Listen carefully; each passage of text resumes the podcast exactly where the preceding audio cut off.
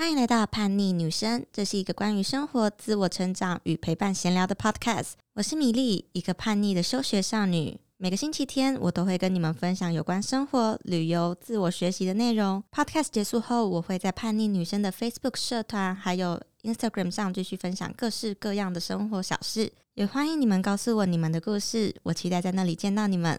叛逆是种做自己的方式，让它成为你的一种选择。欢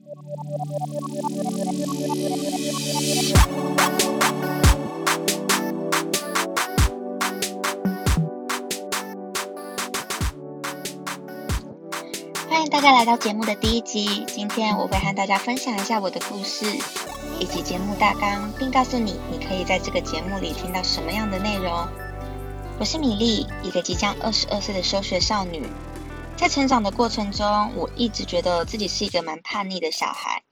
我喜欢按照自己的喜好过生活，对很多事情也都很感兴趣，也有很多喜欢或者是想做的事。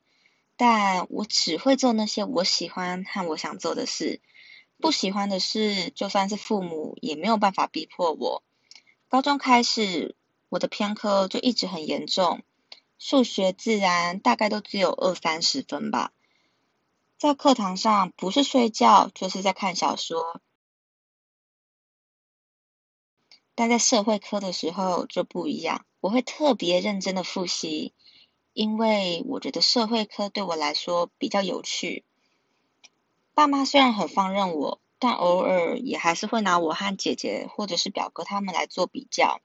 或许是因为哥哥姐姐他们都算是品学兼优的学生，所以对我就采取蛮放任的态度，只会偶尔问问我最近考得如何，学校怎么样啊。高中时期学业算不怎么样，但是我当了三届的班长，也积极参与学校还有社团的活动。在大家都在准备学测，想着自己未来要读什么科系的时候，我却在制作班级的毕业纪念册，准备举办全校的谢师宴。当然，也在那个时候，我开始感到迷惘。我不知道自己到底想要读些什么，不知道自己未来想要走什么样的路。但我的内心里似乎是有答案的，但是我害怕这个答案自己做不到，所以还是先跟大家一样准备学测。当然准备的时候也不是很认真啦。最后考上了文化，在高中毕业后，我开始当一个打工仔。也就是在这个时候开始，我的生活有了很巨大的转变，我完全脱离了父母的掌控。开始和同事们到处出去玩，去夜店、夜唱、夜游，也是在这个时候开始，我的心已经完全脱离了学校，完全没有想要读书的心。但到了开学的日子，我还是以学生身份回归了。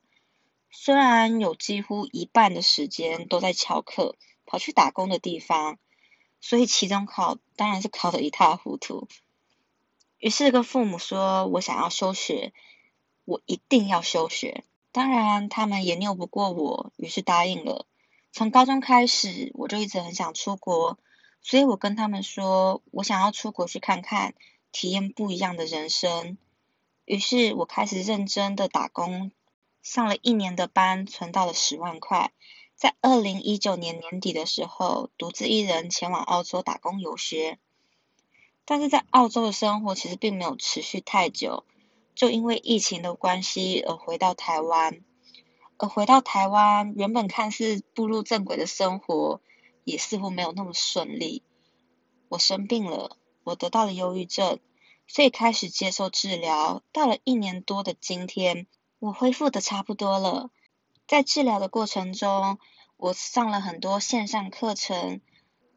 在 Press Play 还还有还有 Coursera 的平台上上了很多新的线上课程，也是在这个时候，我接触到了左边茶水间 Branger Life 的课，于是我开始写文章、经营粉丝专业、摄影、剪辑影片，还有这个 Podcast，我也开始探索自己更多的可能。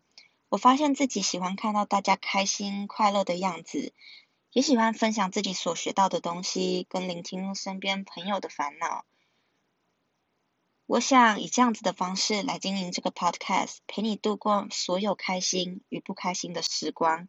希望你会喜欢这样的节目内容。在未来，我会分享我自己自我学习的经验，还有陪伴你度过开心与不开心的时候。希望你花几分钟的时间，让我们一起进步，一起变成理想中的自己，成为自己的生活设计师。最后，我想分享 Zoe 在 Brand Your Life 课程里说过的一句话。他说：“比完美更重要的是进步，是进度。”也正是因为这句话，我开始制作了自己的 Podcast。好了，今天节目就到这里，非常感谢你的收听。如果你喜欢我的 Podcast，请继续锁定这个节目，也请你分享给你身边所有的朋友，一起加入我的脸书社团，在 Facebook 上搜寻“叛逆女生”，或者是追寻我的 Instagram“ 叛逆女生”。